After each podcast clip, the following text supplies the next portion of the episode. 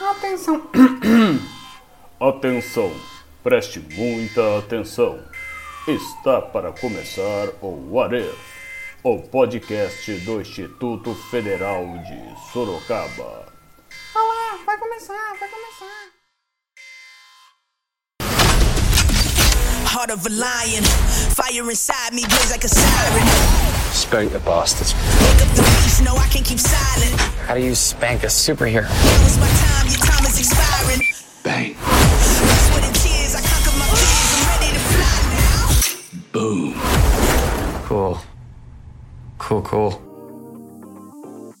Olá a todos, aqui é o Joãozinho e sejam muito bem-vindos a mais um episódio do What If. Estamos aqui com o nosso time de elite para falar da segunda temporada de The Boys. Bora conhecer os participantes desse bate-papo. Fala galera, aqui é o professor Felipe e ao contrário do que todos nós do episódio e do podcast acreditávamos, conseguimos sobreviver para fazer o segundo episódio do The Boys. Olá pessoal, aqui é o professor Marcelo. Igual no, no episódio anterior, aqui manja de seriado, hein? Fala galera, aqui é o Vitão. E depois da segunda temporada de The Boys, eu estou revendo a vida marinha e como ela funciona no mundo. Fala pessoal, tudo bem? Aqui é o Rafael. Não sou professor, sou diretor de tecnologia e especialista em assuntos de cultura inútil e tô aqui para polemizar. Para mim, o Huey é o melhor personagem da série. Só trago verdades. Sou a Juliana, sou professora aqui do IF de matemática, coordenadora dos cursos de administração. E como vimos bem no The Boys, nada seria dos The Boys se não fossem as The Girls. Então eu estou aqui para complementar essa pitadinha de The Girls pro nosso bate-papo. Olá! Você está ouvindo o podcast What If Sor sobre a segunda temporada do seriado The Boys. Este seriado não é recomendado para menores de 18 anos e pode conter cenas de violência, nudez, atividade sexual e uso de drogas lícitas e ilícitas. Portanto, esteja avisado. Atenção, este podcast está repleto de spoilers. Siga por sua conta e risco. É, uma das primeiras coisas que eu notei no seriado, eu não sei se chamou muito a atenção de vocês, mas foi o setup da primeira temporada. Eu achei o, o episódio muito rico, assim, na constituindo o cenário da segunda temporada. Um deles, que eu acho que é o que o Rafa já deixou ali, aqui na abertura, é o Huey, que eu acredito que teve até uma metalinguagem no seriado já no primeiro episódio, que ele fala algo como Então, sei lá. Eu posso não ser o Lee Marvin. Mas eu posso ser o Harry Potter. Ou. Sei lá, o John Connor, ou, ou, ou qual é o nome daquela garota dos Jogos Vorazes? Katniss. É, é, o lance é que eu posso ser aquela pessoa que ninguém dá bola, mas que no final pode ser do cacete. E eu queria perguntar para vocês se vocês acharam mesmo é que isso foi uma resposta para os fãs, porque ele foi duramente criticado, talvez até aqui no nosso humilde podcast nós tenhamos criticado Ah, o Will no episódio passado. Se vocês acham que isso foi uma resposta, uma metalinguagem é, para os fãs, o Rio ia ter uma água de salsicha, cara, que tiveram que explicar a temporada inteira por que, que ele é importante na série, cara. Todo episódio tinha uma menção do porquê que o Rio é relevante. Tipo, segunda temporada de The Boys, gente, olha, não briga com o Rio, ele faz sentido. Olha só nesse episódio aqui, ó. Agora olha esse, agora esse aqui. E em todos falam que ele é importante, mas não prova que ele é, cara. Ah, ele é o canário na mina. Meu irmão, o canário morre, demorou já pra ele morrer. O Huey era um banana, continua sendo um banana. Minha opinião sobre ele não mudou. Eu acho que tem um fator psicológico na, na personagem do Rio, que realmente, a priori, ele parece totalmente inútil, mas eu acho que ele, ele vai passar por uma transformação ainda. Então eu também acho que, assim, a priori parece que ele não serve pra nada, mas tem que esperar cozinhar um pouquinho, entendeu? Mais pra frente a gente vai ver mais sentido. Talvez mais pra frente a gente perceba que não tenha sentido nenhum mesmo, e aí a gente só foi enrolado, mas eh, eu tenho essa expectativa. Mas já são duas temporadas de casulo, né, Ju? Cadê a borboleta? Pelo amor de Deus. Calma, cara. Calma. Cada não- vez a expectativa sobre ele fica menor, né? Então vai agora, vai precisar de uma transformação muito forte, hein? Que o personaginho sem graça, hein?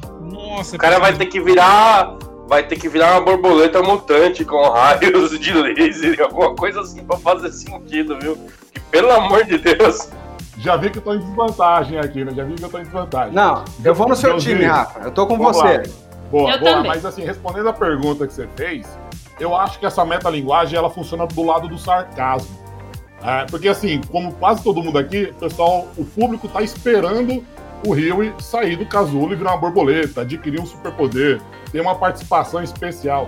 E acho que quando ele faz essa, se compara com o John Connor, com a Katniss Evergreen, com, com o Harry Potter, são personagens que fogem um pouco do estereótipo de herói e que conseguiram ter uma importância grande em suas, em suas séries, né? Principalmente o Harry Potter.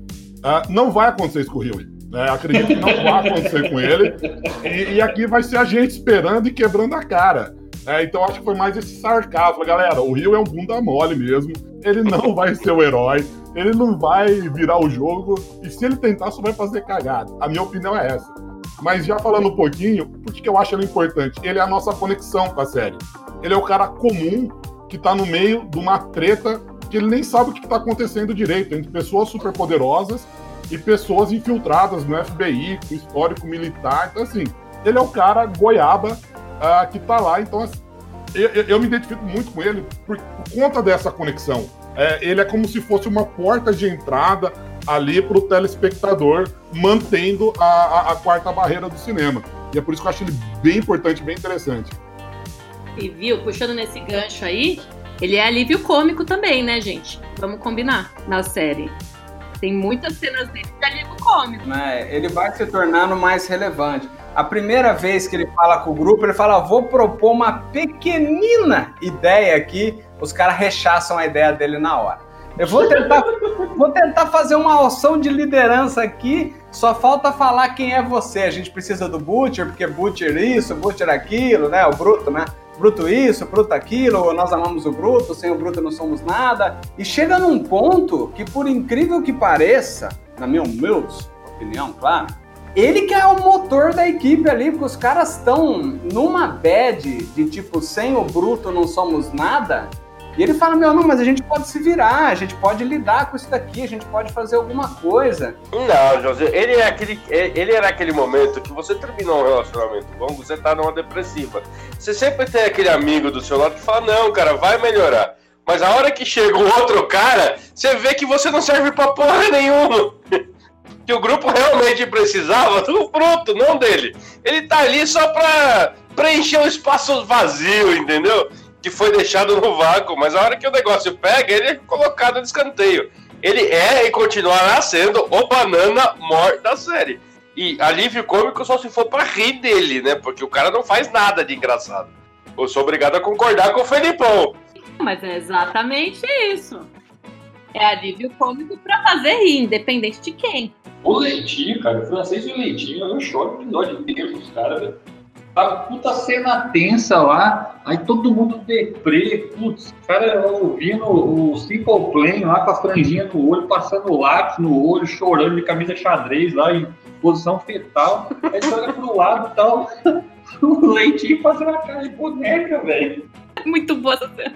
Mano, é- Isso é nível cômico, tá ligado? Agora, o Rio, cara, assim, zoeira à parte, né? Eu, eu, eu acho um personagem chato, boring pra caramba, cara. O cara me dá tédio, essa é a verdade. O tempo de tela dele, pra mim, é um sofrimento de assistir.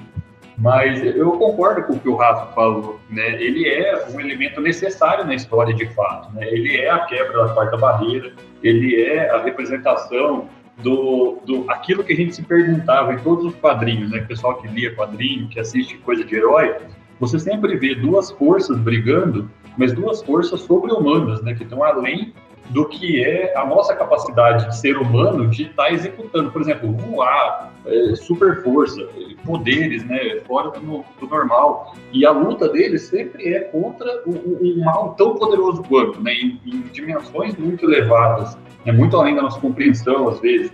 E, e colocar o Rio no meio desse, dessa batalha é, é igual passear no- na zona morta de duas trincheiras, né, cara? Ele fica ali no meio olhando cada um atirando de um lado e, e a capacidade deles de fazer alguma coisa realmente é muito pequena. Ele, ele realmente não tem tanta relevância quando você pensa na, nas ações decisivas, né? Que é o combate, que é a, a parte de traçar uma estratégia e tudo mais, porque realmente ele, ele não tem grandes habilidades, né? Mas o referencial dele ali dentro de ser a pessoa comum, né, é muito importante para dar para a gente uma, uma referência, né? Você consegue colocar o que é a dimensão do superpoder quando você coloca alguém que não tem poder nenhum do lado. É, isso é muito legal, né? Então eu, eu usou mesmo, porque puta, é chato, cara. O cara é chato, o personagem é chato, o ator dá vontade de, de maiar na parede. Inclusive, eu, eu segurei na poltrona na hora que eu achei que o, que o Homelander ia rasgar ele no meio, no túnel lá, e não fez nada. Eu fiquei pistola, cara. Mas fazer o quê? Faz parte, né? nem tudo é como a gente quer. O maior problema não é nem o personagem dele. Eu acho que talvez o maior problema a série dedicar, pelo menos na minha humilde opinião, é dedicar tanto tempo para um personagem que, que talvez tenha a menor importância. Igual Leitinho é muito mais interessante do que ele. Tem personagens com, pelo menos do meu ponto de vista, muito mais interessante que ele. E eles dedicam tanto tempo naquele cara. Isso é a única coisa que eu coloco o ponto negativo dessa série é tanto tempo nesse personagem é, tosco. É, cara, são oito episódios só, pelo amor de Deus, né?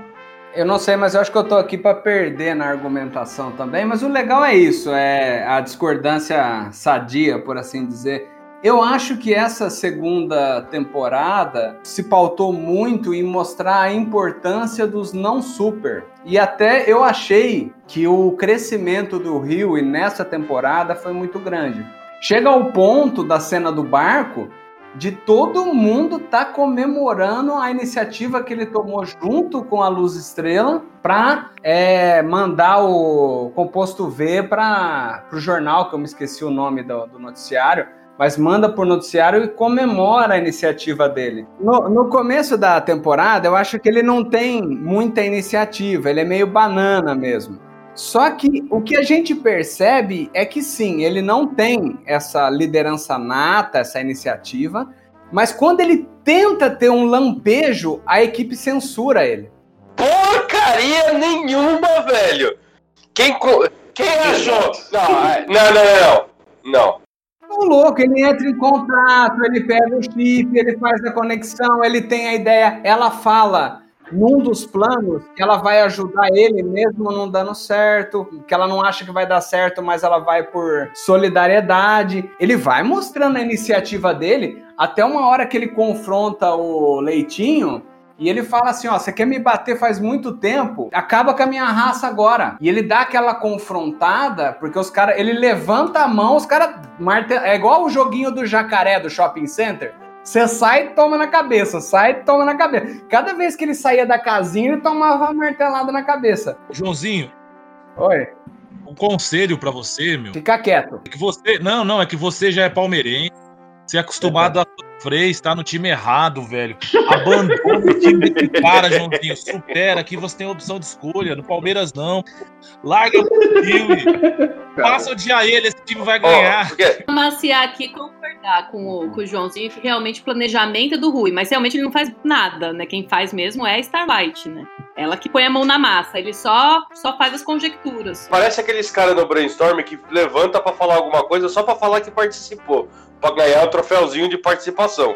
Aí, a, a Luz Estrela, a Starlight, que acha o cara lá do laboratório que corta membros por, por prazer, ela que pressiona o cara, ela que chantageia o cara, ela que pega o negócio, depois que ela que se defende contra o trem bala lá, o A-Train, pra, pra continuar com aquilo, e ela que manda pro, pro jornal, tipo, pra CNN da vida. Cara, o, o, o não fez absolutamente nada. Se fala. E ainda ganhou um puta do aplauso no final. Cara, que ideia fantástica! E ainda ganhou um aplauso no final, hein? O Rio é igual aquele cara que fala: Nossa, eu tive uma ideia sensacional para minha empresa e nunca abre a empresa. Aí alguém abre a empresa, depois ele fala: Tá vendo? Minha ideia. Olha que ideia. Sabia que ia dar certo.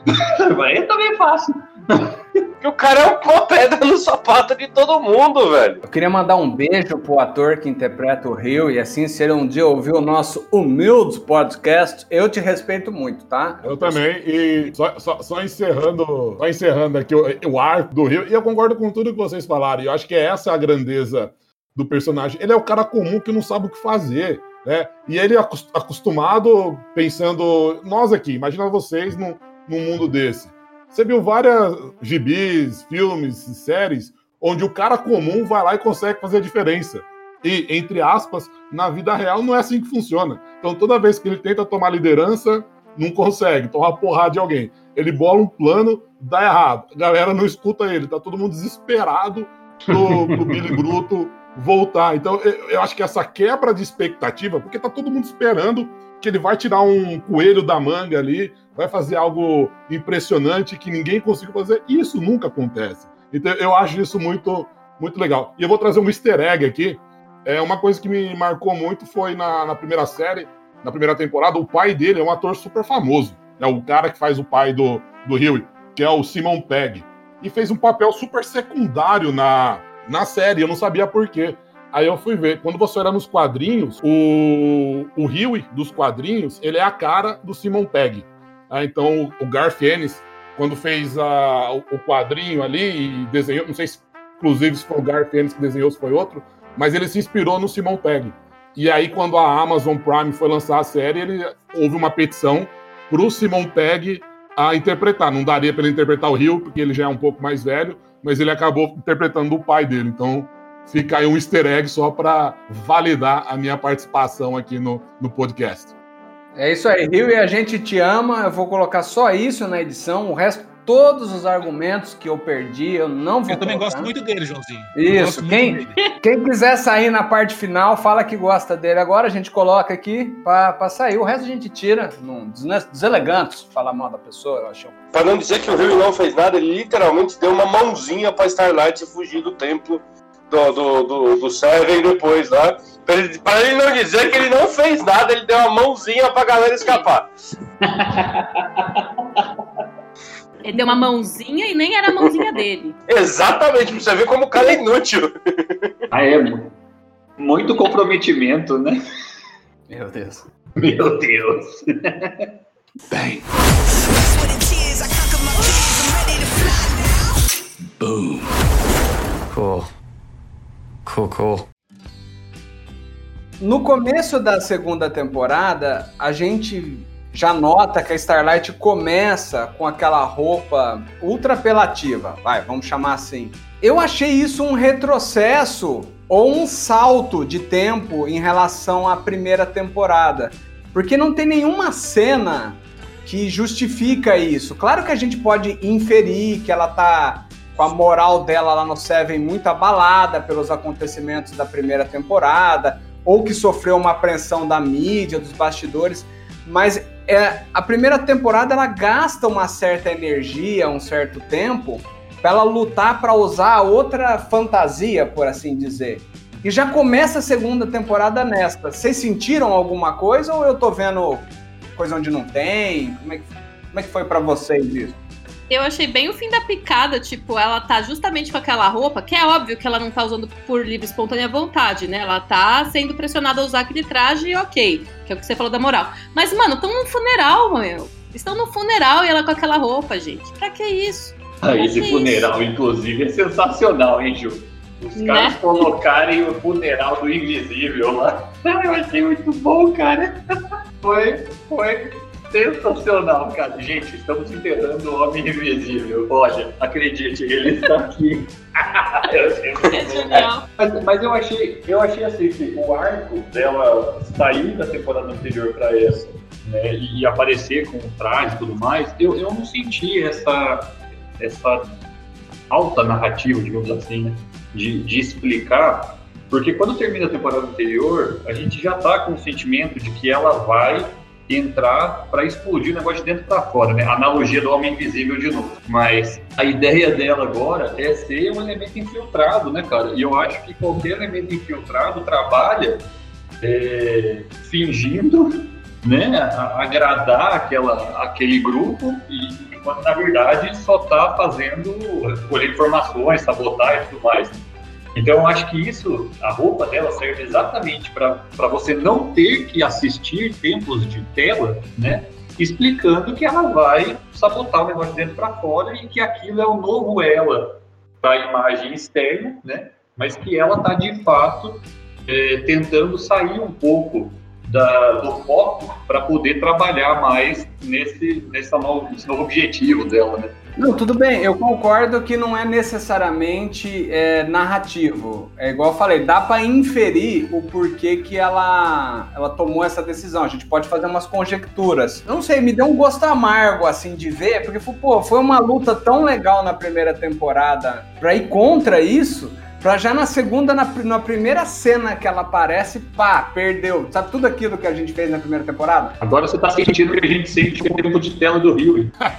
Boa. Eu, eu concordo com o Felipe aqui. é, e eu vou dar um exemplo de coisa que era óbvia, implícita, mas óbvia, só que fizeram questão de deixar explícita. E aí você fica se sentindo um idiota. É. E aqui eu vou pular lá pro final já, que é quando a, a senadora congressista lá explode a cabeça do cara e aparece o olho dela ficando branco.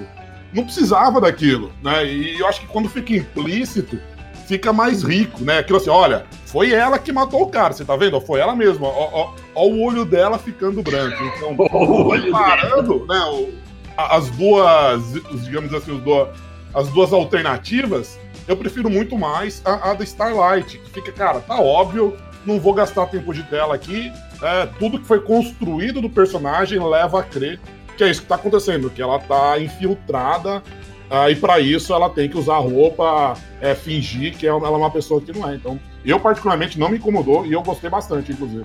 Até porque, né, Rafa, é, todas as transições que você vê de quadros, quando eles vão mudar ou, ou- ou de um grupo para o outro, né, de um núcleo para o outro, eles fazem aquela passagem na cidade e o tempo inteiro você vê que a Starlight agora, ela tá em foco, né? Então aparece o anúncio dela, tipo, junto com as outras, ela nos trajes, né? E quando ela tava nessa briga, ela não tava tão em evidência e tão bem aceita no set como ela é agora depois que ela fingiu aceitar aquilo, né?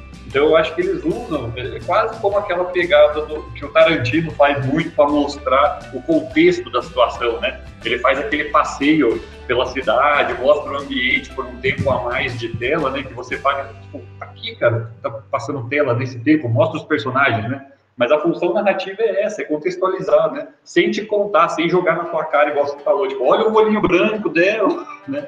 Então acho que a, a forma como foi mostrado já deixa isso mais evidente. Eu gostei bastante desse tipo de coisa quando mostra. Eu acho que acontece pelo menos duas vezes no seriado de mostrar a Luz Estrela e a Rainha Maeve, ambas trajadas com roupas normais, andando, andando pela cidade. E ela olha o próprio cartaz. E isso faz um contraponto, porque sempre que isso aconteceu, se eu não estiver cometendo algum engano, ela tá num um questionamento moral e do seu próprio dever. Então ela tá num, num dilema moral e olha para aquele cartaz da versão idealizada dela. Então faz esse contraponto legal. E aí, claro, né, o supra-sumo do negócio é o discurso do Capitão Pátria falando que ele é um deus, que ele tá acima de tudo, né? Ele enquanto as meninas, por assim dizer, não se enxergam igual são vendidas pro público, o Uhum. Homelander não, ele se enxerga o supra-sumo, né? O leite de cabras de Erevan. Ele é o. Todos os o heróis homens, né, cara? Todos eles, na verdade, se, se veem como a imagem que eles vendem, né? O A-Train, o, o da água lá, o Aquaman genérico, né? O Capitão Pátria, todos eles têm uma imagem que eles gostariam de mostrar mesmo, né? É, eu sou muito poderoso. Eu acho que você vê quando o seu personagem não é nada, quando você é chamado de Aquaman genérico num podcast. Cara, né? e o pior é que eu adoro esse personagem, cara, mas realmente é, É, difícil lembrar o também. nome dele. É profundo. Profundo, isso. Tudo que ele não é, né? Vou, vou trazer outra polêmica aqui. Por mim, podia ter zero minutos dele em tela. O arco que não leva de nada pra lugar nenhum, cara. Eu concordo Toda com vez que você. aparece o profundo, pelo amor de Deus, bicho. Não, não, não, não. A melhor cena, os caras pegando a baleia no meio, velho, e o Rui dentro da baleia. Aquela é a melhor cena de toda a segunda temporada. Eu me mijava de rir que nem um desgraçado. E- Ele, ele, tipo, estou chegando para salvar o dia, vou voltar para o Seven. Põe a baleia no meio, os caras estão no meio da baleia, velho.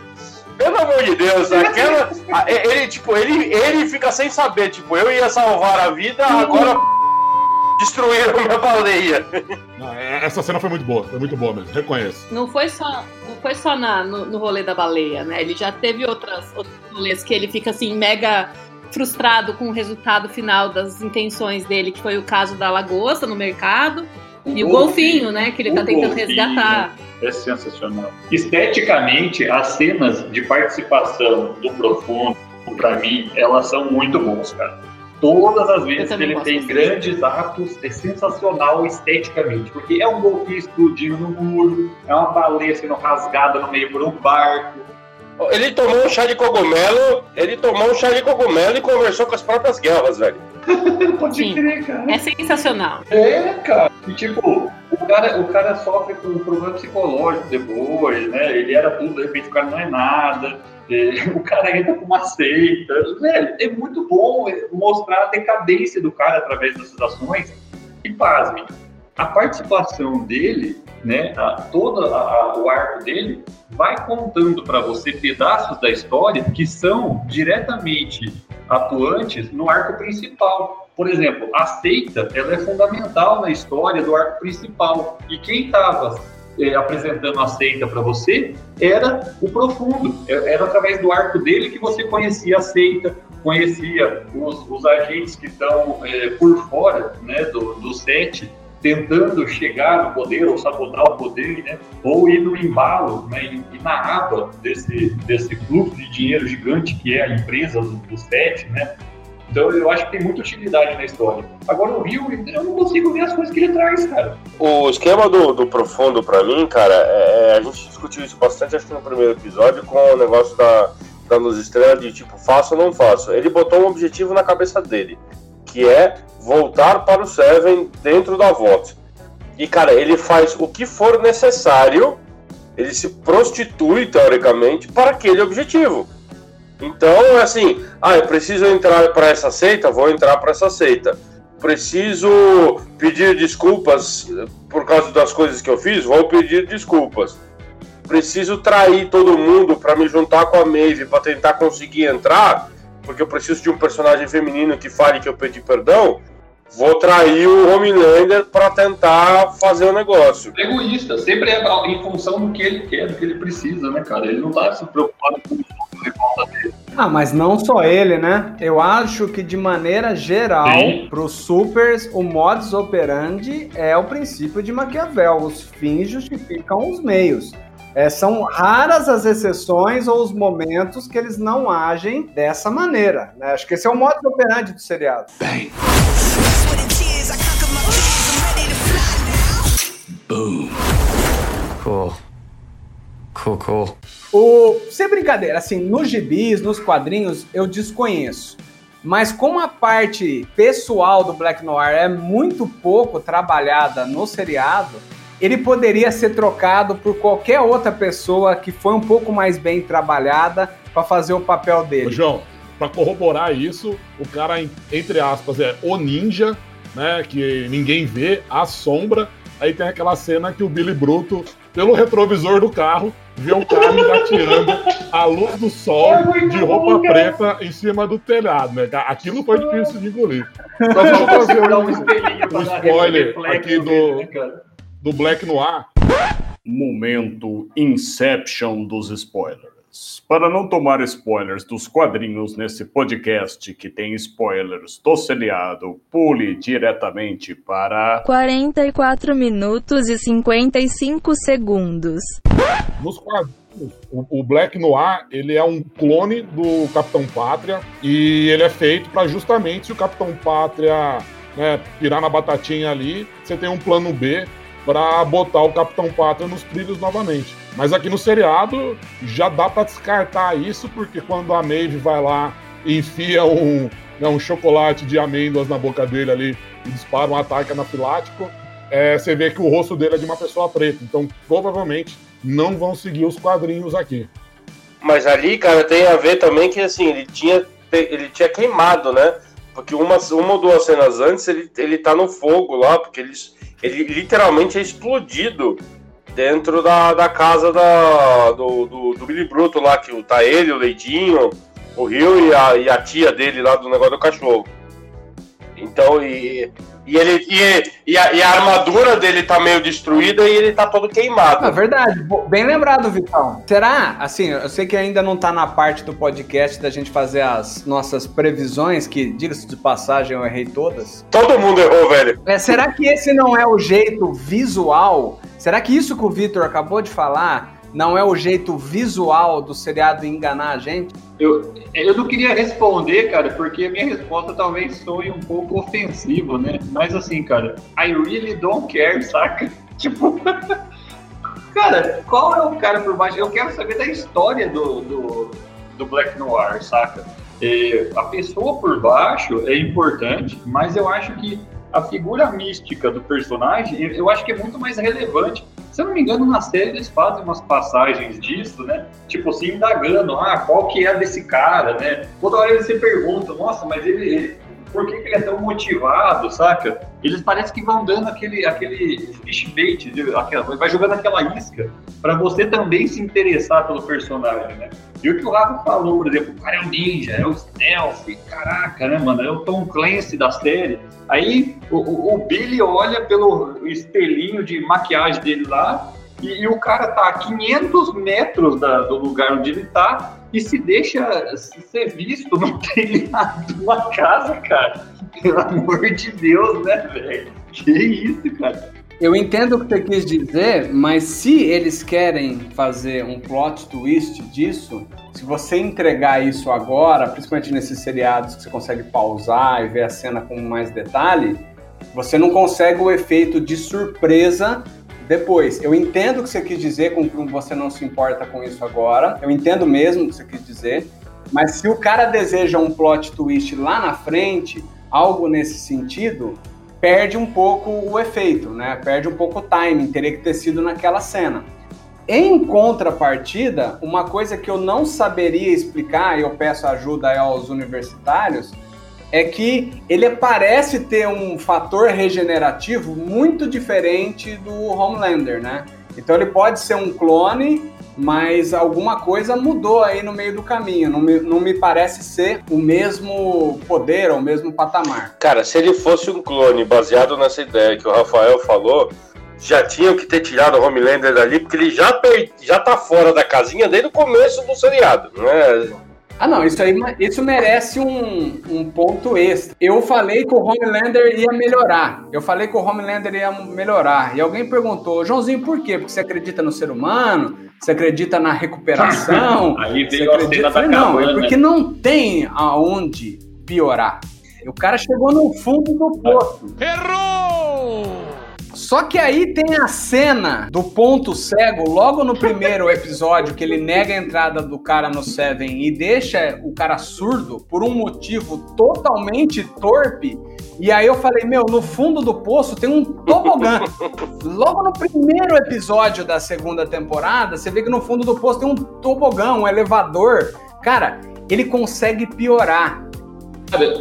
Do Homelander, tudo que eu tenho a dizer sobre essa temporada é cabana, só isso. E eu encerro minha participação aqui sobre Homelander, cara. É só isso que eu tenho a dizer. Eu, qualquer coisa sobre Homelander, eu me recuso. Cabana, só é cabana e acaba. Eu, eu, queria falar um pouquinho do, do, do Homelander.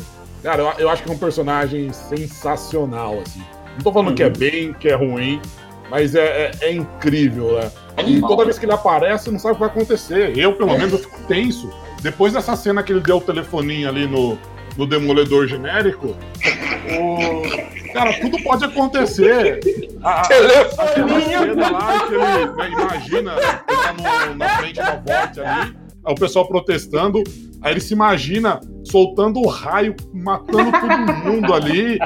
Cara, assim, ele tá a um segundo de rachar o mundo no meio. Então, É toda bom, vez que ele cara. aparece em cena, você fica tenso. E às vezes as pessoas pegam ele pelo ego. é, e ele não faz o que você achava que ele ia fazer por ser louco.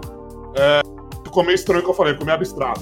Mas, por exemplo, quando. Não, mas eu entendi o que você quer dizer, cara. Quando a, a Maeve, Maeve vai lá, a Luz Estrela encara ele e fala, cara, eu sei de você, né? Achamos aqui a imagem no fundo do, do oceano, que, aliás, parênteses aqui, bela propaganda pra GoPro, né? A caixa preta do avião não foi encontrada, mas uma câmera GoPro que filmou tava lá, intacta, no fundo do oceano. E aí ali você acha que ele fala assim, meu, eu não preciso disso, vou matar as duas aqui e vou tocar o terror. Mas elas falam, cara, mas você, as pessoas não vão te amar. E isso pra ele é importante, né? Ele, ele não cria conexão com os seres humanos, ele é meio, meio inteiramente sociopata, mas ele quer ser adorado, ele quer ser um deus. Então eu acho que isso concede uma riqueza pro, pro personagem, assim, a, a- absurda. E a, e a história da cabana ali, eu achei incrível, cara. É, É um muito bom, cara. deprimente por um lado, né? Mas é, eu achei incrível, cara, é incrível mesmo. E com uma pequenina licença poética daquelas religiões antigas que falavam que o poder de um deus era, era estaria correlato ao número de pessoas que o adoram, né? E a gente vê isso no Homelander. Não, não basta ser Deus, não basta ser poderoso, fazer o que quer. Diga-se de passagem, eu tô imaginando ele uma cena, ele falando, eu posso fazer o que eu quiser. É, lembrando uma cena de Batman no, no topo do prédio, mas parece que era no Batman era um pouco diferente. Não tenho certeza se era a mesma cena, mas assim, a, a Queen Maeve nessa cena que o Rafa tá falando, fala isso. Não, eu vou matar todo mundo, vou matar você, vou matar todo Pode mundo aqui, vou matar a criança. Fala assim, ah, contanto que todo mundo veja o monstro que você é e ninguém te ame mais. Então, eu acho que é por aí, Rafa. É o único jeito de conter ele que o seriado mostrou até agora, que eles conseguiram, é pela vaidade, pelo ego, pelos números de seguidores. Na porrada, ele parece aparentemente ninguém consegue. O, o Sr. Edgar, que aliás, aquela cena eu achei bem incrível. O Homelander, com o poder do mundo nas costas, chegou lá pra peitar o, o chefe, né? O CEO. Ah, né, Eu me senti eu indo pedindo aumento pro meu chefe, mas não com, aquela- com aquele poder. Ah, e o Mr. Edgar falou pra ele, cara, o que você acha que você é? Você é um produto da empresa. Você não é empresa. É impassivo ali, cara. Eu... E de novo, né? Toda cena que o Homelander aparece, você não sabe o que vai acontecer, se ele vai explodir o mundo ou se ele vai ficar quieto. Então, eu fiquei tenso naquela cena. É muito da hora que é um sentimento de guerra fria, né, cara? Você fica ali na Baía dos Porcos constantemente, né, cara? Exatamente. Eu acho muito, muito legal isso. Mas a ia fazer do, do Black Noir, cara, que o Rafa ficou como um clone, né? E de fato, na série, né, o- ele comentou que o do que o, o Black Noir, né, cara? O Black Noir, apesar de ele ser um cara que resolve, então, cara, mas o Black Noir ele aparece muito como de fato um cara que resolve, né? Tipo, ó, não tem mais solução, manda o Black Noir que o negócio tá feito. Saca? É missão dada, é missão cumprida. É faca na caveira lá pro Black Noir. É o jagunço. Só que é o jagunço, exato. É o famoso cachorro louco, né? Eu acho que nessa série assim, nunca é jogado por acaso. Não sei se eu interrompi você, Felipe. Então, essa parte do amendoim aí, eu, eu vejo assim, essa parte do amendoim, do amendoim pode ter sido uma. Um início de uma coisa que vai acontecer mais pra frente, vão, vão entrar um pouco mais na história dele, né? Eu, pelo menos, é na minha opinião, porque o que, que tem a ver amendoim? Eu fiquei muito curioso, né, meu? Até cheguei a pesquisar o que, que tem a ver ele ter a fragilidade dele com o amendoim, né? Não faz nenhum sentido, mas tem muitas vezes na, na série, quando tem certas coisas que não faz nenhum sentido, depois de um tempo é, esclarece. E eu acho que é uma forma de colocar um calcanhar de Aquiles também nele, né? É, eu ia falar exatamente isso. Isso aí pra mim é pra mostrar que todos eles, tipo, e eles mostram de vários durante a série. Eles mostram do, do Black Noir com amendoim, eles mostram da Luz Estrela sem energia perto. Eles mostram até da, da própria Stormfront, que a gente nem começou a falar daquela psicopata ainda, né? É, que ela também tem pontos fracos. O que o Marcelo falou é um conceito chamado arma de Chekhov. Que é assim, cara, se eu mostro uma arma na parede numa cena, na cena seguinte eu tenho que usar aquela arma. Tem que ter um porquê eu ter mostrado aquilo. E isso acontece muito no The Boys, eu acho muito legal. Vou dar alguns exemplos aqui.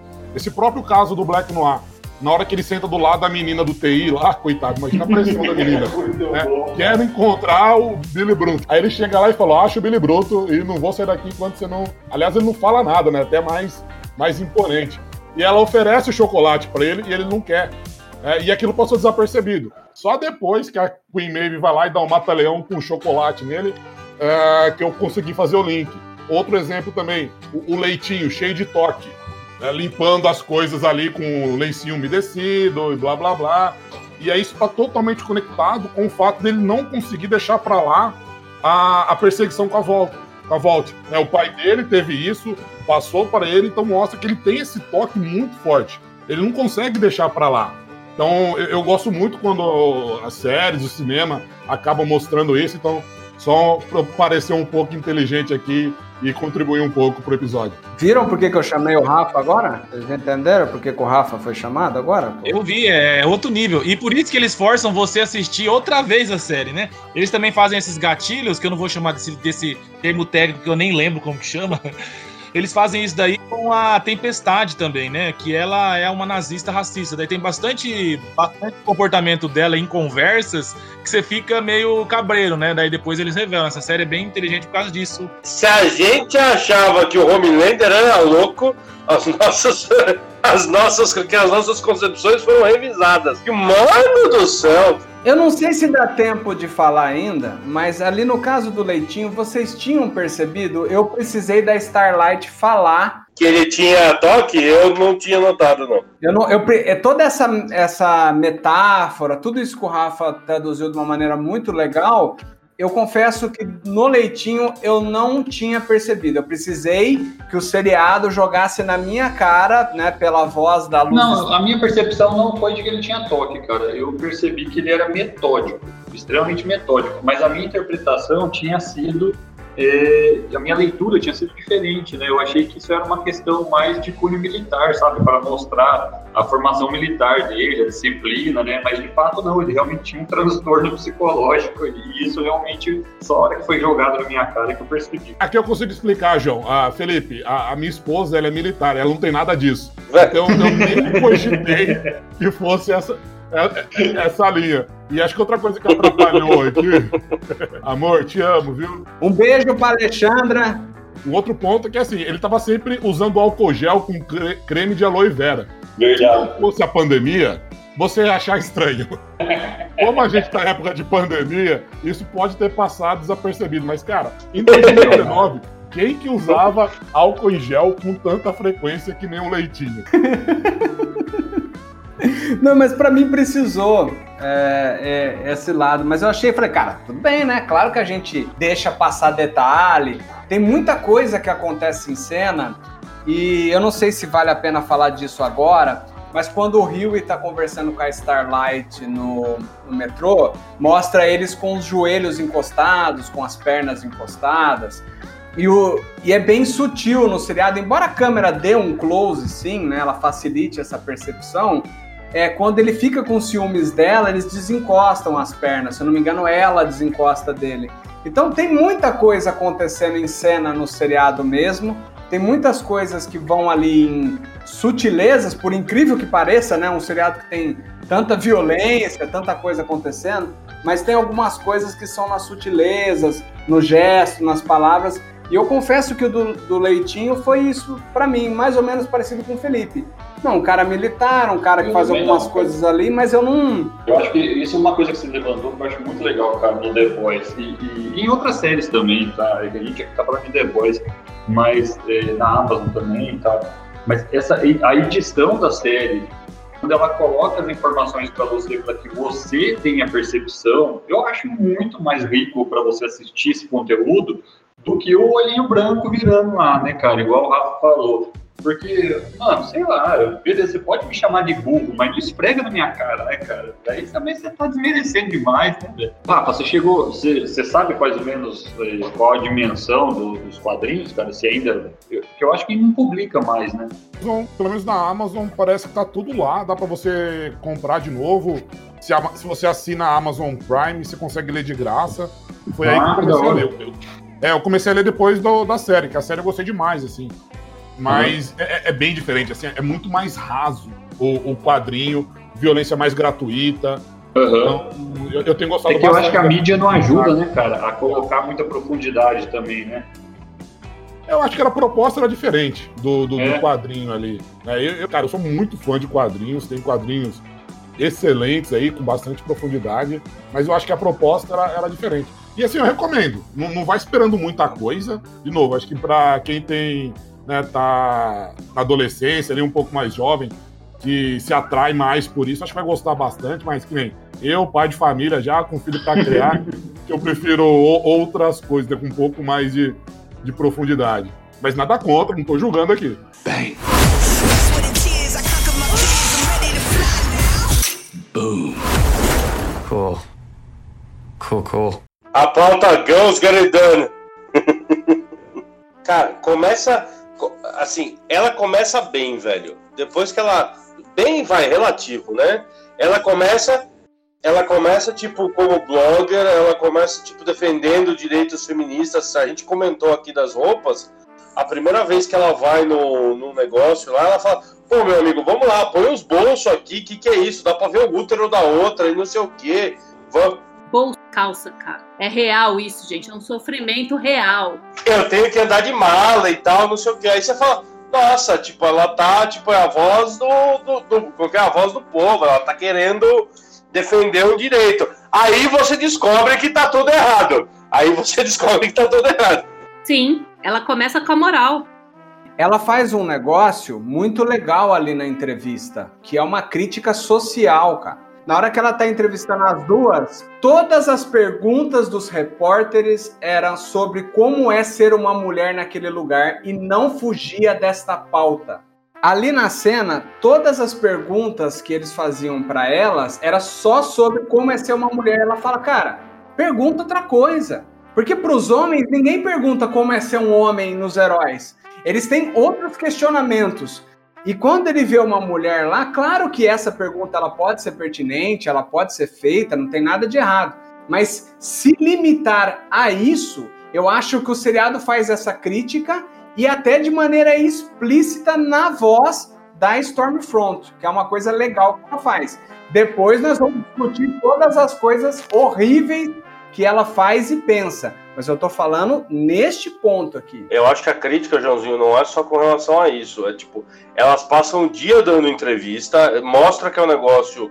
é, tipo, a própria. Mostra com a luz estrela, tipo, ela falando a mesma coisa para cinco redes diferentes. E no final, tipo, mostra, cara, tudo bem, nós estamos respondendo a mesma pergunta para 40 emissoras de TV. Para que, que eu tenho 40 emissoras se todas fazem exatamente as mesmas perguntas? Tipo, eu acho que é uma crítica também, tipo, do, do, do seguinte sentido: todo mundo quer saber a mesma coisa e, e todo mundo pergunta a mesma coisa. Tipo, Você tinha elas lá, cara, podia perguntar de background, podia perguntar de onde ela veio, quais são os anseios, se ela quer paz mundial ou não quer. Mas não, cara, era sempre a mesma pergunta. Eu acho que a Stormfront, cara, a Tempesta, ela é um combo de tanta crítica e tanta reflexão que é, é muito pequeno, oito episódios para esse personagem, cara. É muito f... a releitura dela, cara. É, é tanta discussão em cima dela. Ela abre essa discussão que já vinha sendo trazida, né, pela, pela Starlight, pela Luz Estrela lá, com relação às práticas sexistas, né, do, do, do menosprezar o fato de, tipo, não interessa se você é uma heroína, vão te questionar sobre ser uma herói mulher, basicamente, né? E toda a discussão em cima disso.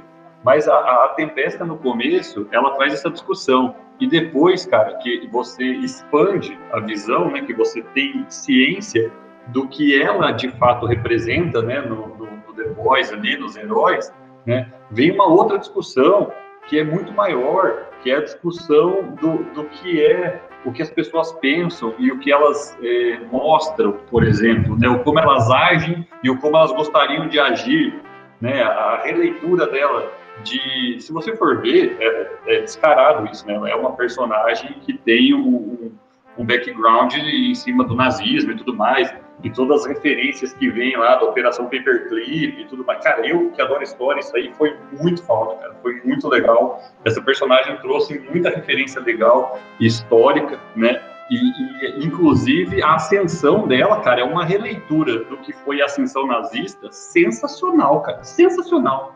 Ela entra como uma solução para um problema que estava sendo é, muito evidenciado. Ela se mostra como uma alternativa para o feminismo, por exemplo, né? Na, na, no, no, início da, da aparição dela essas declarações que ela dá, todo o comportamento dela, e você vai crescendo o personagem falando, nossa, personagem da hora, cara, que gente fina, tá certo, é isso que eu quero, essa pessoa é a que eu quero, me representando e tudo mais, e você vai dando poder, vai dando voz para essa pessoa, e de repente, cara, você descobre que essa pessoa, ela é uma pessoa extremamente do mal mesmo, cara, com pensamentos é, totalmente deturpados, né, e, e acho que a frase que mais, cara, essa frase para mim foi pausei depois que eu ouvi essa frase na série, porque eu não conseguia é, é, assistir nada, que eu fiquei só extasiado com a frase que era eu, eu falo que as pessoas querem ouvir, ela só não gosta da palavra nazista. Mano, isso para mim foi a cereja da série, cara. Podia acabar ali a série. Foi muito, muito massa. Não, poxa. Precisava demais. Ó, a Tempesta, ela é a Morgan Freeman do feminismo. Tipo Morgan Freeman é, falando de racismo, falando que ah, é só não falar sobre, não sei o quê. A Tempesta é tipo a Morgan Freeman, só que do feminismo, entendeu? Quando ela pega e fala, ah, o que, que, importa, né? Se tem vagina ou se tem pênis, o que importa é ser competente. É verdade, é realmente isso. Só que ela acaba invi... invi... Ah, como é deixando invisível todo, toda a luta, assim, ela, ela minimiza, né? Ela resume as, a, toda a luta feminista não ah, é só, né, entender que é assim mesmo que é realmente uma ideologia, assim, pro futuro, mas não pode simplesmente não falar a respeito. E, meu, ela é muito nazista, né? Tipo, ela é muito racista. Você percebe no, no, no resto da, do, da, da, série que ela é total racista, né? Então, assim, você fica pensando, pô, ela tá legal, ela tá lutando e tal, tem uma, uma, um posicionamento bacana. Meu, a hora que ela fala dos bolsos na calça, qualquer mulher aplaude ela, porque é uma realidade esse papo de não ter bolso em calça né? E é uma pauta muito feminista. Só que ao mesmo tempo ela, ela acaba ela acaba zoando tudo depois, né? Com, com, com as atitudes dela. É que as atitudes dela as pessoas não veem, exatamente o que o Felipe falou. Ela fala o que o pessoal quer ouvir, entendeu? E ela sabe o que o pessoal quer ouvir. Só que isso não representa a, o caráter dela e a atitude dela. Bang. Boom. Cool. Cool, cool. É, nessa série é legal que ela tem algumas. Ela tem algumas, a gente diríamos, sutilezas propositais, né?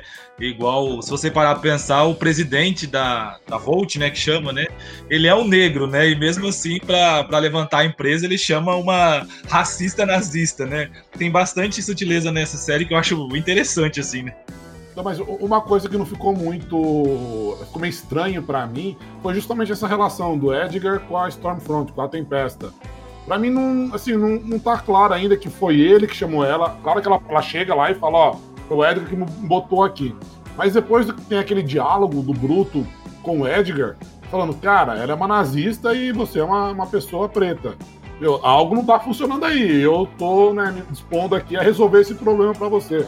Então, não, pra mim, ainda tá, tem algo por trás ali. Não, não entendi ainda como que, tá, como que era essa relação do, do Edgar e Tempesta. Eu até achei que o Edgar, na verdade, era um pau mandado da, da Tempesta, porque ela é a, a mulher do cara que fundou a Void, mas também não, não, não falaram isso. Rafa, eu acho que foi uma questão de situação de controle, né? Aquilo que o quadrinho mostra com o Black Noir, eu acho que eles representaram com essa relação é, da, da Tempesta porque ele estava perdendo o controle em cima do Homelander, né? E o Homelander precisa não só de alguém poderoso, ele é tão poderoso quanto ele para bater de frente, como também precisa de alguém que saiba jogar psicologicamente com ele. E ela é extremamente inteligente, cara. Também tem 300 anos. Empresa, é, então, exatamente, cara. E ela quer defender a empresa porque ela tem interesses diretos na empresa. Afinal de contas, foi o marido dela que fundou então eu, eu, também eu achei muito estranho, igual você falou, cara. Eu falei, cara, mas como pode essa relação funcionar? Né? Uma pessoa extremamente racista sendo, entre aspas, dominada por, a, por tudo aquilo que ela despreza, né, cara? Que é uma questão racial ali muito forte. né, ela mesma já foi colocada no, no, de uma certa forma no programa de proteção à testemunha ali, né, porque ela matou o, o, a pessoa no passado lá, né, por, por, por racista e tudo mais, e aí ela volta agora e, e a única coisa que eu consegui interpretar que fizesse sentido era essa ideia de ter um controle sobre Homelander, porque nenhum dos dois queriam estar ali, sabe, pelos motivos que eles estavam. A minha leitura deste caso, mas claro que é uma opinião, assim, inferindo do seriado, é que ela nunca saiu. É, é, essa é a minha leitura do seriado. É, dado o vínculo dela com a empresa, o que aconteceu foi, naquele Sim, caso, Liberdade. quando ela ainda era conhecida como, acho que ficou Liberdade em português, estou traduzindo direto, É, era Liberty. é aquele caso desgastou a imagem dela. Em uma época em que mídias sociais e a difusão da informação não era tamanha. Então, eles fizeram um damage control, deixaram ela isso. nos bastidores. Ela nunca, essa é a minha leitura, tá? Ela nunca saiu. Pra mim, ela nunca saiu da empresa. Não acho que foi o Edgar que chamou ela. Eu acho que ela simplesmente chegou ó, pro Edgar, ó, viu? Tô tomando controle aqui de volta, tá? Porque se deixou tudo cagado aqui, então eu tô precisando arrumar a casa. Eu acho que foi bem isso. Ela já tava na empresa, ela já fazia parte da empresa. E daí ela se reincorporou num momento de crise, né? E aproveitando que provavelmente ninguém ia lembrar dela mesmo. Só que ela esqueceu da, da menina, né? É, na verdade, ela deu, um, ela deu um azar muito grande, que a igreja tinha os arquivos dela ainda, porque os arquivos da Vox estavam destruídos, teoricamente, né? E assim, ela foi. é, cara, ela pra mim é a imagem perfeita do, do influencer digital, que o cara não acredita no que ele tá falando, mas ele vende uma imagem que ele precisa vender aquela imagem pra ter views e tal, e aí a hora que o cara chega ao poder, porque fica muito claro, principalmente depois do relacionamento que ela consegue ter com o Homelander, que assim, ela, cara, ela, ela dava voltas do lado do Homelander, ela brincava com o psicológico dele, né? É, é, sabe, é, é assim, olha, bom, agora que eu tô, agora que eu tô mandando nesse negócio, né?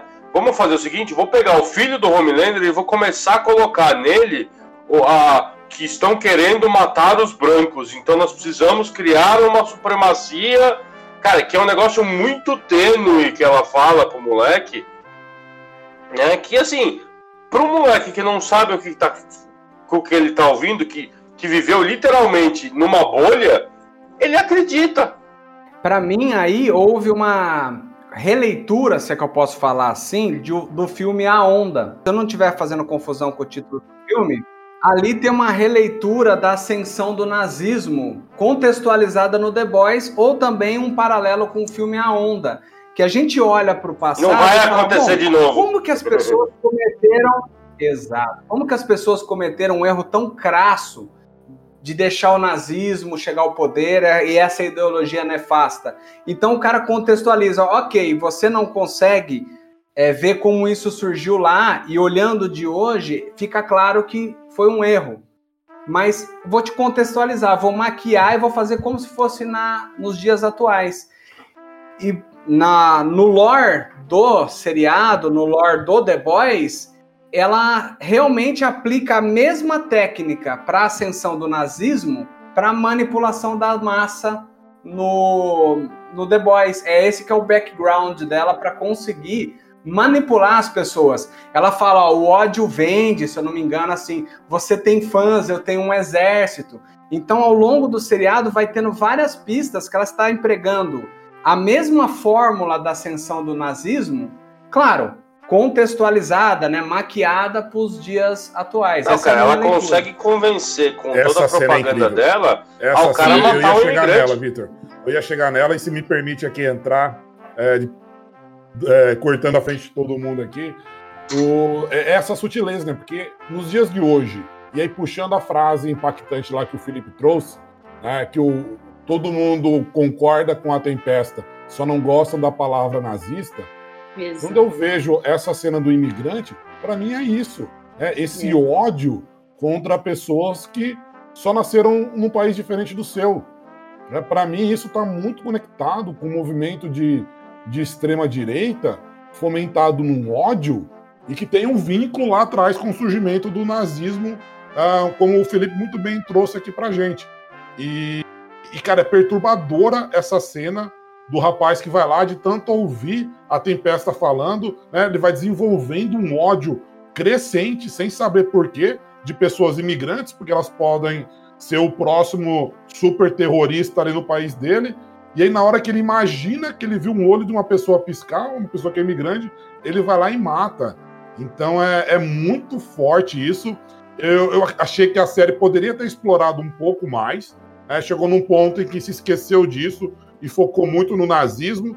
E aí entra aquele problema, cara, é nazismo, nunca vai acontecer de novo. Mas não, tá acontecendo algo, ah, ob obviamente, né, guardadas as devidas proporções, muito parecido. Esse ódio contra imigrantes. Então eu achei, cara, muito incrível isso que a série abordou.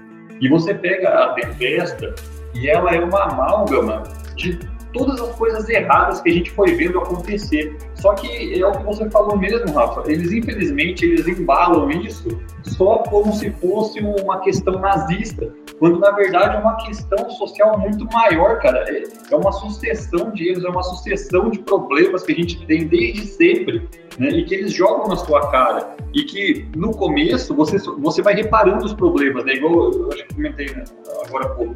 É, começa com uma questão feminista, depois ela passa por uma questão social, né? De imigrantes e tudo mais. E aí passa por uma questão racial. E aí, quando eles jogam a carta do nazismo, tudo aquilo parece que perde valor, né, cara? Parece que dissipa e vira só tipo, ah, porque ela é nazista. Não é porque o comportamento dela, que é representado dentro de um comportamento nazista, tá errado, saca? É tipo, ah, não vai acontecer nada a ver isso aí. Voltou a ser um negócio hipotético porque tá falando de nazismo. E o nazismo não existe mais.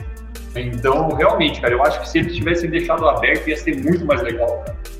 Ô, ô, ô Felipão, ao mesmo tempo que eu concordo com você, muitas vezes esse foi o tapa na cara necessário então. para falar, ó, tá vendo isso aqui que você deixa passar? Tá vendo isso aqui que você deixaria passar? Tá vendo isso aqui que você deixa passar? Mano, se você deixar isso aqui passar, nós vamos chegar aqui de novo. Exato, é a questão do de você falar assim, ó, você olha com uma superioridade hum. do tipo isso nunca poderia acontecer com você, né? É exatamente o que o Vitor falou e pode, cara, e pode desse jeito. Você vai dando, você vai nutrindo discurso de ódio, discurso de ódio por A, por B, por C. Não, não vai acontecer, não vai acontecer. Daqui a pouco, cara, é o, é o filme A Onda que você falou, Joãozinho. É perfeito aquele negócio. Então, só, só corrigindo o que eu falei, eu acho, que, eu, eu acho que eles usaram a carta do nazismo muito cedo. Então, porque realmente. Na verdade, eles usaram ela muito forte. Eles usaram ela muito forte, cara, porque assim não existe uma pessoa sã que eu acredito que vai falar que aquilo ali estava certo. E eles postam, inclusive, um monte de vídeo. Porra, sério, falando disso de novo. Mano, todo mundo sabe que isso tá errado e tal. Mas é, é que pegam, é, é, tentam, é, tipo, é a história do Al Capone, sabe? Pega o cara pelo, contra, pelo, pelo contrabando de, de livro e não pelas matanças que ele fez. Pegaram ela numa tecnicalidade, cara. Porque assim, todo o discurso dela é um inferno. A postura dela é, é linda, mas o que tá por trás dela é tipo, isso ela não conseguiu esconder. Ah, eu já achei, eu já achei, eu discordo só um pouquinho que eu já achei o, o time meio certo assim do momento. Eu, eu falo assim que eles soltaram como que pode ter algumas pessoas com esses ideais, né? É, e utilizando as ferramentas bem atuais, né? Que é a parte da mídia social. Não que alguém chegou assim desse jeito, mas só como que isso pode ser perigoso, né? Mas eu achei bem interessante como que ela utilizou o meio, assim, as teorias, os ideais, as falas, tudo mais antiga, né? Mas utilizando o meio de promoção muito atual, né? Que hoje é muito utilizado. Aí por isso que eu achei que foi o time certo, porque essa série aí, ela, ela abordou bastante coisa e ela focou, acabou focando mais em duas, né? Nessa parte aí do nazismo tudo e na parte da promoção da mídia. Mas também tem a igreja, quando se mistura com o poder, tem bastante outras coisas também, né? Mas eles eu acho que eles acabaram focando. É, tem bastante coisa, mas acho que eles acabaram focando, porque se eles fossem falar de tudo, né? Aí ia acabar ia ficando tudo nas coxas. Fica a dica aí, né, pessoal, para quem quer aprofundar nesse assunto de manipulação de massa, vê o filme A Onda, tá todo mundo comentando aqui, acho que vale muito a pena para você que está ouvindo o nosso meus podcast. você quiser assistir, ver o filme A Onda, ele também faz uma, uma análise, uma crítica da ascensão nazista para os dias atuais, mas claro, sem esse cenário de super-heróis, né? Um contexto um pouco mais é, realista ainda. Então acho que o filme A Onda vale muito a pena. Exato. É, mais realista que dá mais medo, né? Bang. Boom. Cool. Cool, cool. Partimos então para a nossa parte das previsões para a próxima temporada. É, eu vou começar pela minha. Como no último podcast eu errei praticamente tudo, acho que eu só acertei que ia ter uma segunda temporada, o resto acho que eu errei tudo. Então, o Homelander, como ele não cansa de me surpreender, eu aposto que na temporada de 2021 ele estará na Fazenda O Reality, tá ok? E ele vai participar da Fazenda O Reality, porque eu não espero mais nada do Homelander, eu desisti de tentar entender o que, que ele faz ou deixa de fazer, cara. Cara, tem, tem, tem muita coisa que pode acontecer. Uma coisa que acontece nos quadrinhos e que ainda não apareceu do seriado e a galera tá esperando muito é que a, os The Boys, né, os The Boys é meio complicado, mas licença poética aqui. The Boys, ou na tradução livre aqui, a rapaziada, eles têm superpoderes. Eles injetam ali, eventualmente, o composto V, uh, e às vezes eles saem na, na, na, porrada com os supers.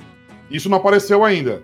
Eu gostaria que isso não acontecesse no seriado. Eu, eu, eu gosto desse confronto totalmente desleal entre pessoas com poder e pessoas sem poder, e eles têm que se virar de alguma forma, às vezes contando com ajuda externa. Então, eu particularmente preferia isso, mas é algo que possa acontecer. E eu acho que outro tema que vai ser muito forte agora, na segunda temporada, o comecinho pelo menos era o contrato com o exército, né? Usar os supers ah, como uma força dos Estados Unidos, porque tinha terrorismo, super terrorismo em volta do mundo. Acho que agora com a congressista lá, que explode com o olhar, é, vai ser uma corrida para a Casa Branca. Acho que eles vão usar isso de uma forma para tentar ter o pezinho da Vault dentro da, da Casa Branca de alguma forma.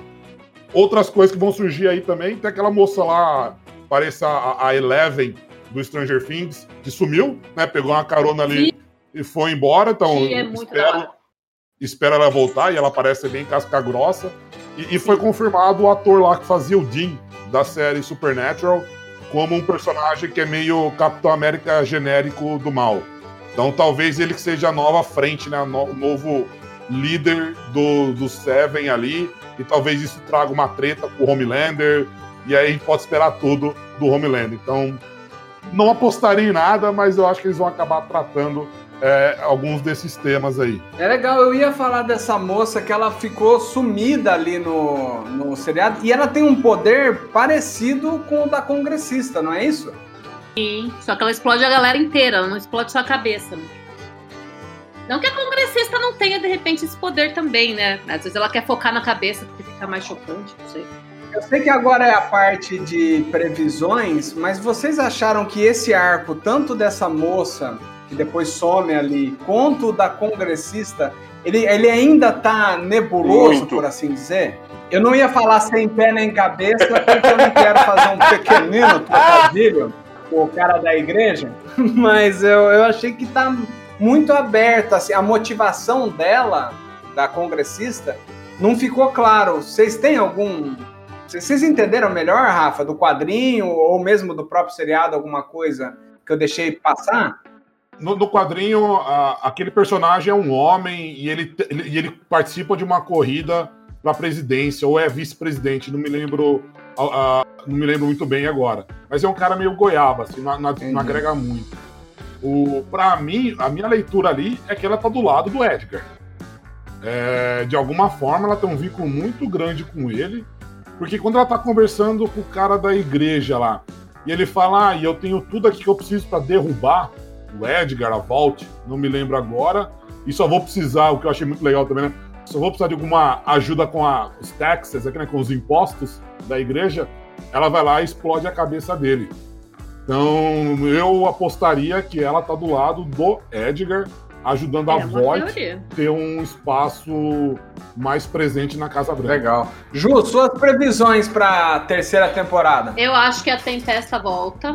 É, eu acho que vão explorar mais a- a- as- a- os pontos fracos do Homelander, né? Com, com as questões que ele tem de mãe, que foi o que eu falei pro Joãozinho. Joãozinho, chama a sua esposa pra vir nesse podcast, porque a gente precisa de uma psicóloga com as observações psicológicas dessa galera, porque assim, tem muita coisa, né? E a do Homelander é a, é a questão materna, né? Que pra mim me afeta bastante, né? Beijo, amor, te amo muito, viu? Então, Não, de boa. Mas ah, já conversei com a Erika, gente. A Erika vai botar em dia esse, esse seriado aqui. No próximo episódio ela vai estar aqui e ela vai fazer todos esses perfis. Porque pra mim o Homelander tem essa coisa muito louca, né? De, de vínculo com a mãe.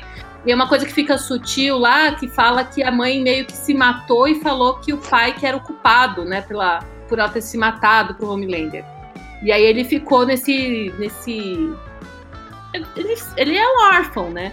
Então ele acaba sendo toda todo o ódio dele acaba focalizando nisso, né? Acho que por isso que ele mata a mulher lá, mas ao mesmo tempo depois tá lá esquentando o leite da mulher pra tomar. Que eu acho uma coisa muito bizarra. Então acho que vai ter alguma coisa nesse sentido. assim. Eu chamo de terça-feira isso. Normal, normal, normal. não, normal. Olha, Gente, aquela cena, aquela cena, ela choca. Não, é assim, você para. Eu pau- pausei o vídeo, falei, o que, que eu tô assistindo aqui? Eu tive que explicar pra Vânia o que, que eu tava vendo, porque ela começou a me olhar estranho. eu só queria deixar claro que como mãe que já amamentou, é de boa tomar leite, tá, gente? Muitas vezes quando a Elisa não queria tomar, eu pegava, batia, batia num cafezinho ali geladinho e tomava eu mesmo. Tudo bem, mas normalmente a gente não faz disso da pessoa que a gente matou, né? Não é muito de bom tom, não, não acaba não acontecendo. É, não, normalmente não.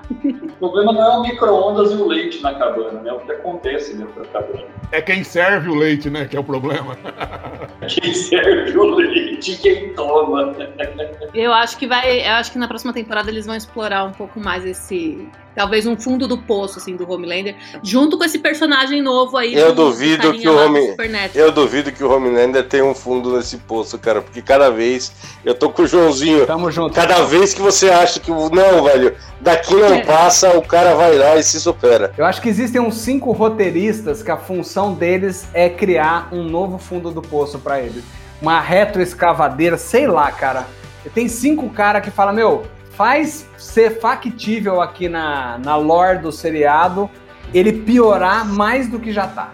Ah, cara, e assim, já foi dado o gatilho pra isso. Porque a Stormfront acaba ó, a segunda temporada destruída e ele perde o filho. Vitão, eu tenho uma pergunta pra É. te fazer. Você, acho que acho que daqui dos convidados é o único que fala alemão. Se eu estiver esquecendo de alguém, me perdoe. No dia que eu assisti o episódio, eu mandei mensagem pro Vitão, ô Vitão, traduz aí pra nós. O que, que ela falou ali, meu? É isso que eu ouvi. Bem, O meu, o meu conhecimento de alemão não é o suficiente pra entender aquela portaria, não. Para não prejudicar aqueles que não prestaram atenção ao lance, vamos mostrá-lo novamente com a magia do replay imediato. Você se lembra do dia, Frederick? Os braços de Chloe para fora da janela do carro. Encontramos o local perfeito perto do rio, à sombra de uma macieira. Foi a primeira vez Chloe comeu maçãs frescas. Mais tarde, ela murmurou para si mesma: Foi tão maravilhoso, eu queria que nunca acabasse.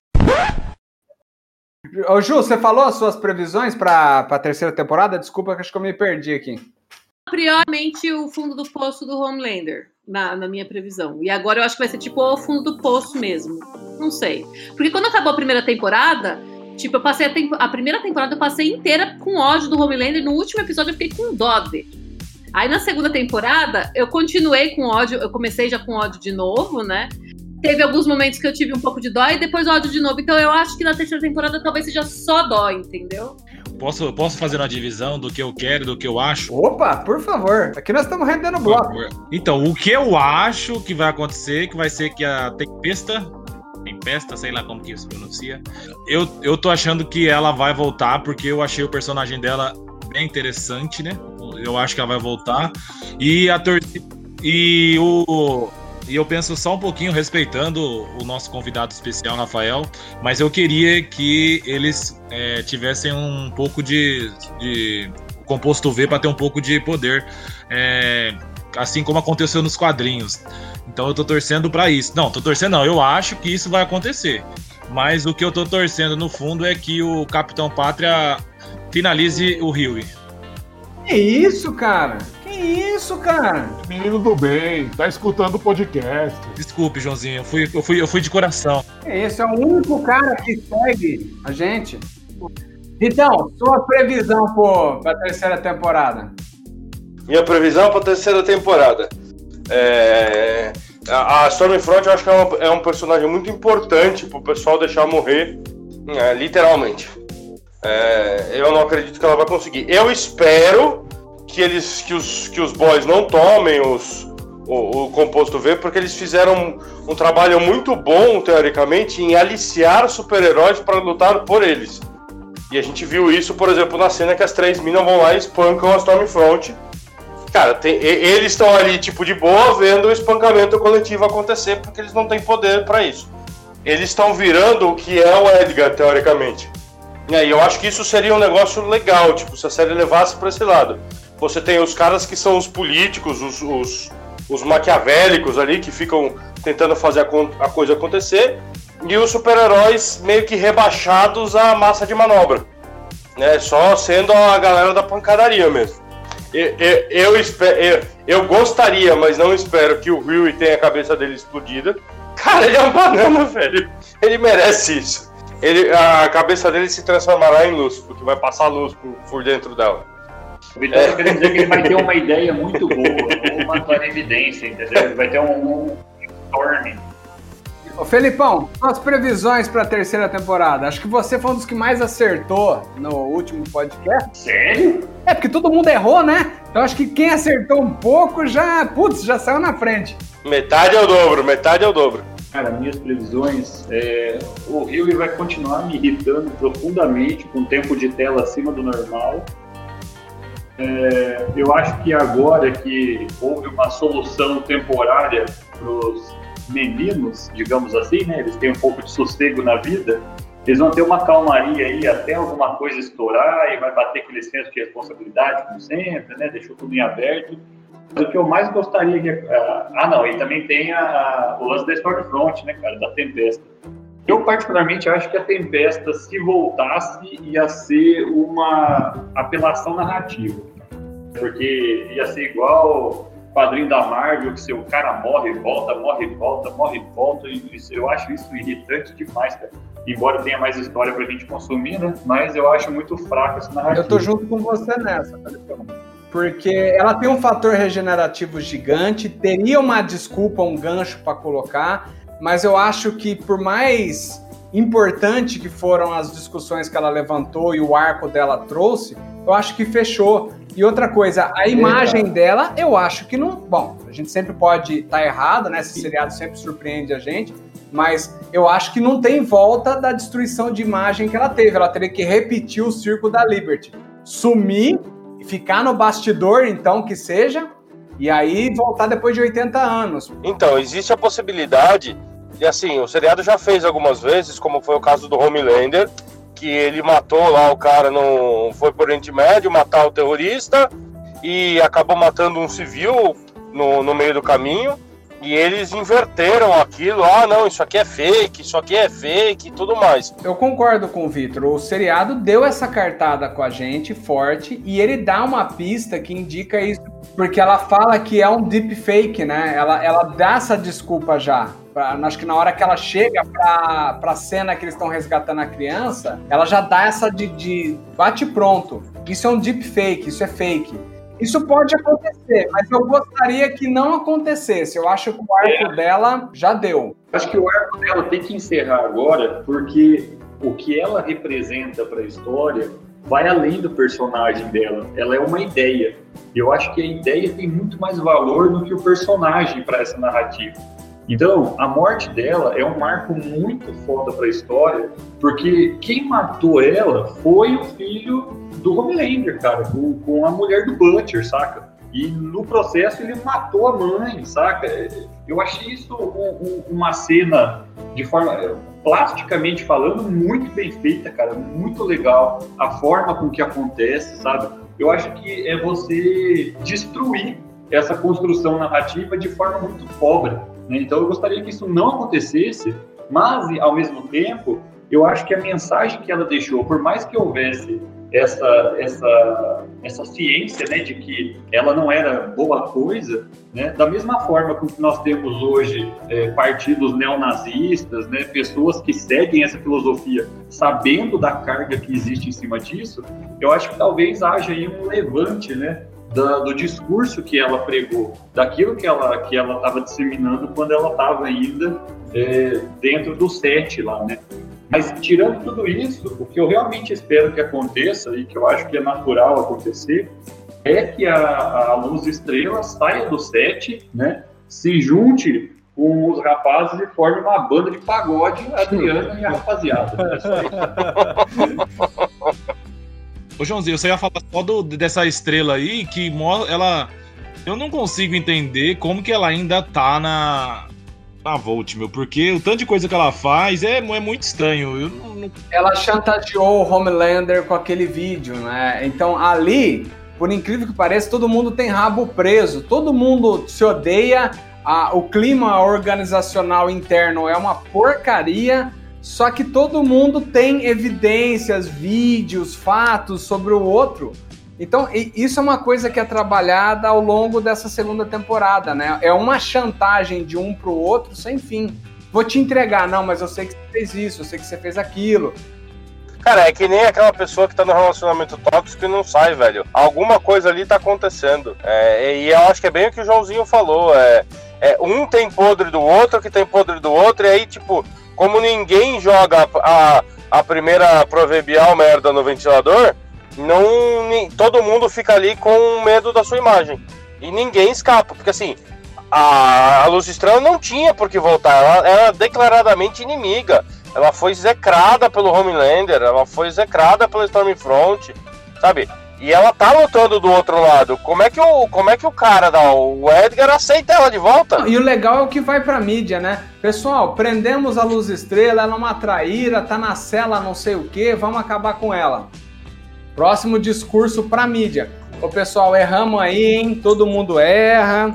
É, não era bem assim, a gente se enganou com Vida ela. que segue. Vida que segue, quem errou com a gente foi a Stormfront, ela vai ser punida. Luz Estrela, foi mal aí, forte abraço, pessoal, todo É, mas mundo. o, o meia-culpa só acontece porque eles usam a luz estrela também como um, um bode expiatório para dizer que eles não tinham ciência do quão merda era a, a, a tempesta.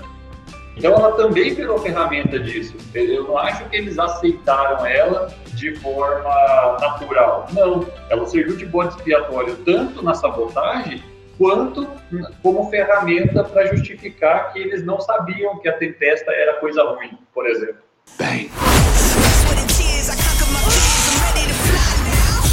Boom. Cool. Cool, cool. Eu gostaria de agradecer imensamente a vocês por toparem participar desse podcast, que agora ele já é mundialmente desconhecido, ok? Então, muito obrigado por participar aqui do nosso podcast. Mentira, Oi? mentira. Sabemos que temos audiência no México e no Japão. Meu, muito obrigado Uau! por vocês disponibilizarem um pouquinho do tempo de vocês para fazer parte do nosso podcast aqui. Nós agradecemos imensamente. Gostaria de agradecer bastante, foi uma experiência bem legal, ah, foi uma discussão sadia, interessante e bem engraçada aqui sobre o seriado. Ah, espero poder participar de outros podcasts aí. Realmente foi um prazer e parabéns aí pelo trabalho. Sei que dá muito trabalho essa edição, tá, João? E é um, muito legal ver né, esse, esse podcast ganhando número, crescendo. Como o Felipe falou, já tem é, usuários no. Usuários é f... já tem pessoas, ouvintes no México e no Japão, então o mundo é o limite aqui. Obrigado Eu acho que mesmo. usuários é a melhor definição para esse podcast. É uma linha do trabalho, eu sou, eu sou do TI, né? Sou engenheiro de software, então é tudo usuário pra gente. Eu quero agradecer a minha mãe, o meu pai e a Xuxa. Não, brincadeira. É, eu não sei muito bem o que falar aqui nos agradecimentos. Ah, eu quero agradecer, na verdade, vocês que estavam aqui no primeiro episódio, porque vocês que deram aquele empurrãozinho que vários amigos meus já tinham falado, já assistiu The Boys? Eu falei, não, nem vou assistir. Aí eu ouvi o podcast e falei, ok, vai, vou assistir. E aí eu assisti, meu, viciei total, assim, sabe? E fiquei muito deprimida quando acabou a segunda temporada, então recomendo aí o, o programa aí para quem tá ouvindo o podcast sem ter assistido o programa. Desculpa aí os spoilers, mas né, podcast para isso, então, né? E é isso aí. Um beijo para todo mundo. É, obrigado aí pela oportunidade, Joãozinho, e parabéns aí pelo trabalho que você e Felipe vem fazendo aí. É muito legal o podcast, né? E eu tenho certeza quando quando nós voltarmos pro presencial vai vai explodir mais ainda esse podcast aí. Muito obrigado pela oportunidade e depois vocês me pagam pelo meu trabalho que eu fiz aqui colaborando com vocês aí, tá bom? Não. Vitão, suas considerações finais, que talvez tenham sido o meu ponto favorito do último podcast. Eu confesso que eu estava aguardando essa parte. É, não, cara, é. Agora que a minha alma já foi descoberta por toda a humanidade, eu vou falar só que, como sempre, isso foi uma perda de tempo gigantesca. Não sei porque eu estou aqui, muito menos porque eu fui convidada. Mas como eu não tenho porcaria nenhuma pra fazer, a gente, a gente gasta duas horas e meia falando sobre um seriado que tem mais e, e violência do que a vida real. Para você que está fazendo um discurso de escola, um oratória de formatura, você que foi paraninfo, por favor, exemplo do Vitão aqui, é isso que você deve falar para os seus colegas. Não sei porque eu fui chamado, isso aqui é uma tremenda perda de tempo. Eu não sei nem o que eu estou fazendo aqui. Meu Deus do céu. Eu vou agradecer a participação da galera aí. Eu acho que eh, pra gente que está no projeto é muito importante ter essa aderência de participantes, não só de ouvintes, é lógico, né? A primeira edição do The Boys que a gente fez foi bem legal, conversa. Eh, o, o Rafa que participou dessa edição ajudou pra caramba aí, principalmente com a, a parte de padrinhos que ele, que ele conhecia, né? Pra gente é bem legal, porque eu, por exemplo, não sou uma pessoa que tem muito hábito de ver os padrinhos. Conheço mais por referência externa que eu vou pescando mesmo. Eu queria agradecer a Ju, Vitão, ao Marcelo, de estar participando de novo aí também. Eu senti falta da mãe do Marcelo, com as considerações dela aí da série, mas tudo bem, faz parte, né? Tudo, pessoa ocupada, né? Tem que criar esse pirulão aí também, dá trabalho pra caramba. E... mas é isso, gente. Valeu aí pela participação e até o nosso próximo episódio. E a você que ouviu até aqui, o nosso muito obrigado de toda a equipe What If. Siga a gente no seu agregador de podcasts favorito, escreve lá pra gente no Insta What If Sor. Um beijo no coração e até o próximo episódio. Tchau!